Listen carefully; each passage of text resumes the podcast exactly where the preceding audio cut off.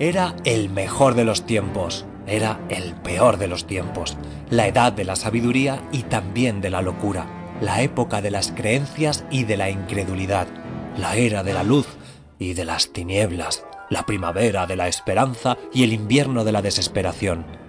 Todo lo poseíamos, pero no teníamos nada. Caminábamos en derechura hacia el cielo y nos extraviábamos por el camino opuesto. En una palabra, aquella época era tan parecida a la actual que nuestras más notables autoridades insisten en que tanto en lo que se refiere al bien como al mal, sólo es aceptable la comparación en grado superlativo. En el trono de Inglaterra había un rey de mandíbula muy desarrollada y una reina de cara corriente.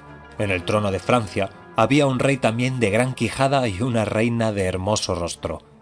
En ambos países era más claro que el cristal para los señores del Estado que las cosas en general estaban aseguradas para siempre. Era el año de nuestro Señor 1775.